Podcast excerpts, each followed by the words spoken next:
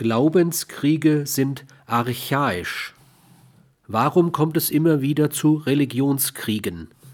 Menschen haben eine eigentümliche Tendenz konserviert, die Verhaltensforscher im Tierreich nicht selten beobachten. Es geht um den Primat der Information über das individuelle Leben.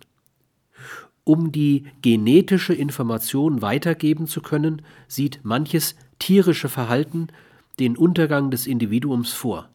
Beim Menschen fand ein oberflächlicher Wandel von der genetischen zur rationalen oder sozialen Information statt